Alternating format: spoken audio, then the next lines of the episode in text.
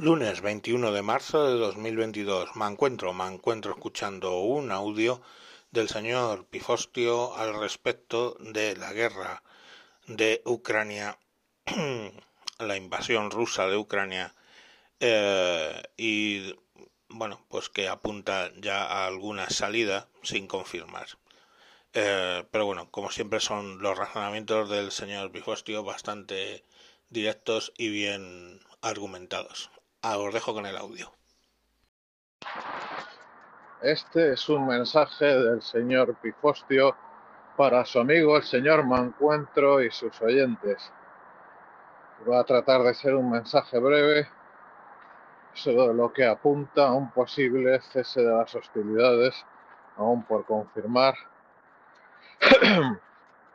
y pendiente de cómo se desarrollan los acontecimientos. Como siempre les digo, Disculpen por la calidad del sonido, especialmente mi amigo señor me encuentro, pero después de un bonito Dominus Day en el que me he dedicado a darle que te pego a la maquinaria, el único tiempo que tengo para poder grabarlo es este. Así que sin más, empiezo. Entre todo empezaría con una reflexión que ha compartido un amigo mío por Twitter y es, esto no es tanto el nacimiento de la nación ucraniana, porque la nación ucraniana, eh, bueno, legalmente lleva un siglo. Si nos ponemos históricamente sería un problema mucho más complicado, pero en fin. Diría que tampoco es el renacimiento de la nación ucraniana, sino que es eh, la elección por la fuerza de los hechos de los ucranianos, los padres y madres de familia, por el futuro de sus hijos. Si se fijan, antes de 2014 las elecciones estaban contestadas entre un este que votaba mayoritariamente a partidos rusos y un oeste que votaba a partidos ucranianos. Ocurre algo mágico que los conspiranoicos y la gente chupi en general que se pone equidistante y neutral, yo me atrevería a decir en el mejor de los casos, eh, bueno, neutralizado, pero es mejor neutered en inglés, que es castrado moralmente hablando, equivaliendo a, entre, haciendo equivalencias entre Putin y Zelensky, entre unos y otros. Es que yo no me caso con nadie. Mira, eso es seguro que más de uno lo dijo entre Alemania y Checoslovaquia en el 38. Pero vamos, soltada ya la ley de Godwin, que es inevitable, ¿no? El, tema que hay es que ocurre un milagro, o mejor dicho, no es nada milagroso, que esa proporción eh, de votos en Ucrania se va a la mierda. ¿Y por qué se va a la mierda? Mírenlo ustedes en los datos es bastante asombroso. En primer lugar, porque los votantes mayoritarios de, las opciones prorrusas, pues oiga, se han quedado en la no Rusia, en Crimea y parte de Donbass. Esa gente ya no puede votar, literalmente. Pero por otro, ocurre una cosa muy interesante. Y es que en el Donbass, a quien deja Vladimir Vladimirovich, o Vladimiro, hijo de, Vladimiro al cargo, es a cuatro malnacidos, hiperchungos, bandidos locales que se dedican a asaltar, secuestrar, violar, robar. O sea, imagínense ustedes las películas, esto va dedicado a, los que peinan muchas canas, de los años 80, de El Pico, El Pico 2, donde salían el tortilla y el potato y demás antihéroes de la, de la heroína, pues imagínense al Jaco, perdón, al Potato o al Tortilla o a quien fuera al cargo de la Comunidad de Madrid. O podríamos ser un poco peores y podríamos pensar en que al asesino de Sandra Palos se le pone el lugar de Isabel Díaz Ayuso. Tan burro como este se lo digo.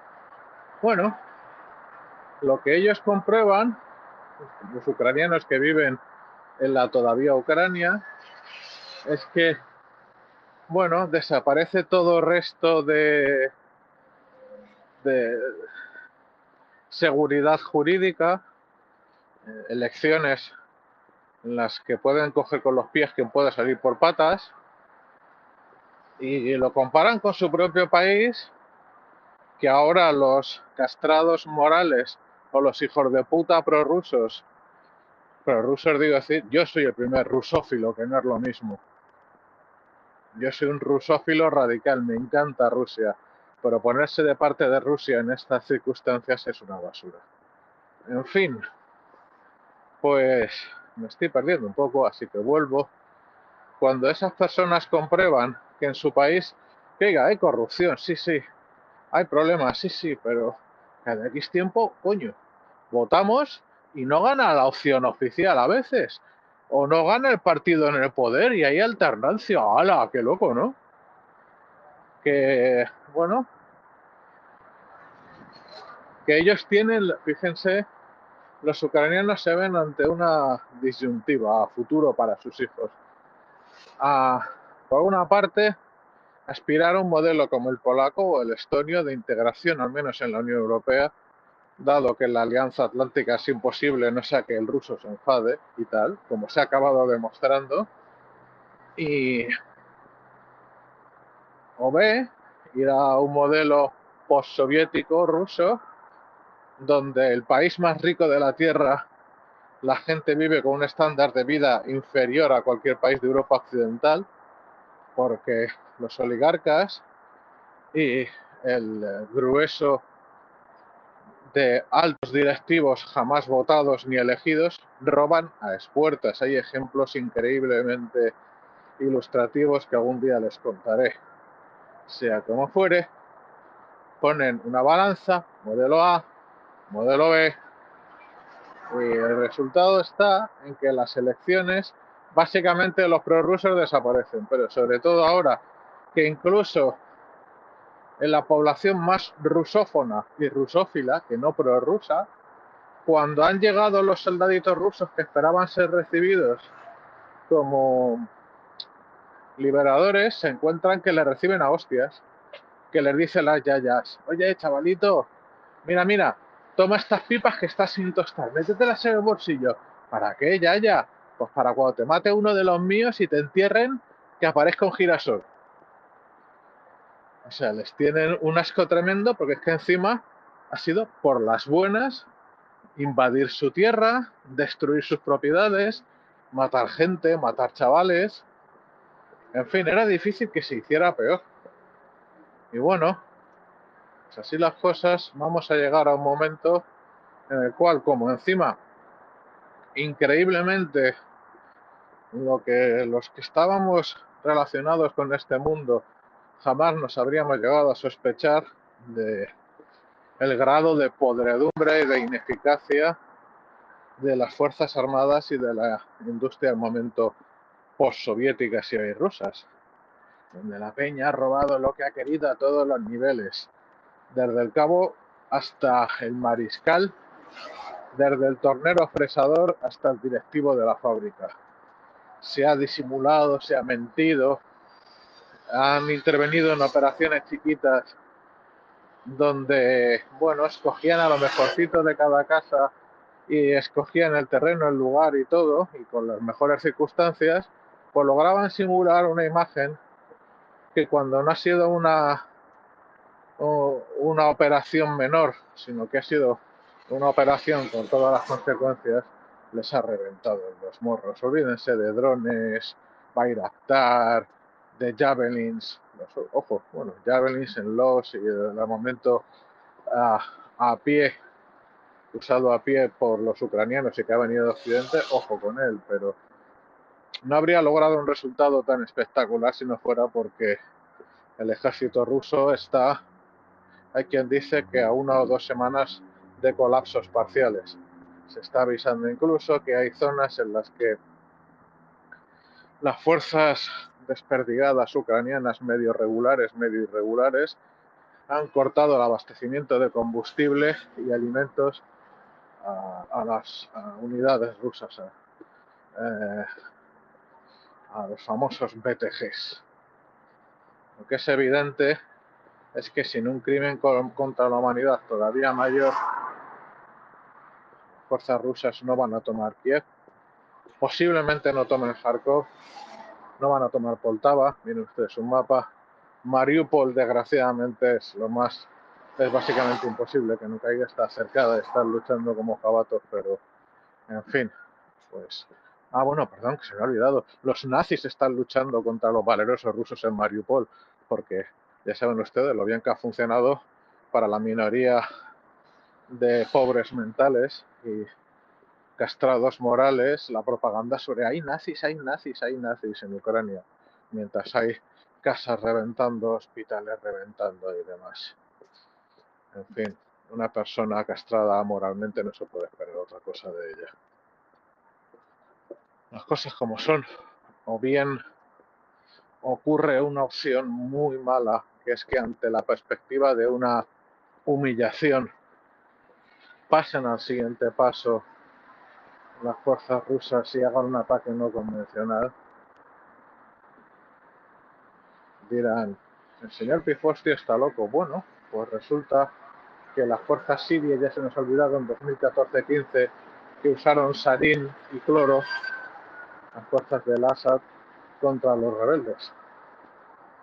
Y se llevaron por delante, hubo un ataque que se llevaron a más de 500 personas por delante con Sarín. Eso se logró ocultar en las noticias bastante, porque se había dicho antes que la línea roja era las armas químicas, y como no se quiso intervenir, pues ahí nos quedamos. De haber reventado, has, volado de la faz de la tierra cada uno de los putos escondrijos donde se ocultaban Assad y sus, sus mierdas. En fin, sea como fuere, si no ocurre eso, que yo confío en que no ocurra, están avisando que si hay armas químicas en Ucrania, que si no sé qué, en una campaña que no se olviden, no está dirigida contra la, ciudadanía europea, que masivamente está en su contra, sino contra la ciudadanía africana, sudamericana, y en parte un poco asiática. En fin, eh, si no ocurre eso, están buscando, como ya hemos hablado, una forma de que Vladimir Vladimirovich no pierda la cara, de que salga con bien de este desastre y que se perpetúe su régimen. Se oyen de vez en cuando rumorcillos sobre ruido de sables de que quieren destituirle. En fin, precisamente esos rumores, si estuvieran sustanciados, nos enteraríamos de ello cuando colgara de una farola o hubiera caído de un quinto piso. Los conspiradores exitosos, al contrario que, que los villanos de opereta, perdone, pero es que está vigilando que mi perrilla táctica no cruzara en verde la calle. Pues digo que los conspiradores exitosos avisan de su plan cuando ya ha tenido lugar y tienen todo bajo control y avisan del resultado, no de lo que van a hacer. En fin, yo asumo inicialmente que Vladimir Vladimirovich gobernará en un régimen radicalizado con algunas amenazas con tal y cual con Pascual durante unas semanas o meses para no que parezca que le han humillado.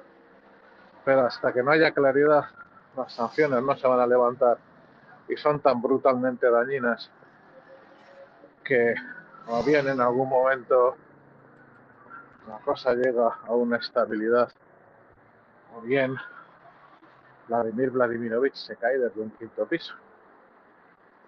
En cualquier caso, ya hay millones de desplazados. Un amigo mío tiene un programa de actualidad militar en el que espera dar una sorpresa a este respecto. Testimonio de primera mano. Y bueno, piensen ustedes en ciudad tras ciudad, en su tierra devastada, las infraestructuras, los puentes, la electricidad, la telefonía, los negocios, las casas destruidos, Posiblemente estemos hablando ya en Ucrania entre civiles y militares de más de 10.000 muertos, que se dice pronto. Hay millones de desplazados por un sufrimiento inenarrable. Y todo esto no le ha servido a nadie, salvo a los propios ucranianos para reafirmarse en su futuro, pero pagando un precio espantoso. En fin, ojalá que esto siga cumpliendo como parece, que el malo gane lo menos posible, que si es preciso que salve la cara y continúe dañando a su pueblo a costa de que termine esta matanza, pues oiga, que sea lo que tenga que ser. Porque además prepárense, si esto no para pronto, en Europa en general y en España en particular, lo vamos a pasar de mal en peor. Nada comparado como lo pasan los ucranianos, pero suficientemente mal. Al cabo que al final no ha sido corto el tema. Reciban un abrazo a todos y hombre, yo les pido desde aquí que piensen un poquito y si queda alguno todavía que hace equivaler a Zelensky y a Putin, hágaselo mirar un poquito. Esa brújula moral que tiene que pasar la revisión de los 10.000 juicios de valor. Un abrazo. Pues poco se puede comentar más sobre las ínfulas imperialistas del amigo Putin y el bancal en el que se ha metido. Eh, bancal que, por cierto, mm, hay muchas probabilidades de que como efecto colateral acabe yo y otras 40.000 personas en el paro en una empresa española para que veáis lo bonito de la globalización. Pero bueno, sobre ese tema yo creo que hablaré más adelante. Venga, un saludo y hasta próximos capítulos. Adiós.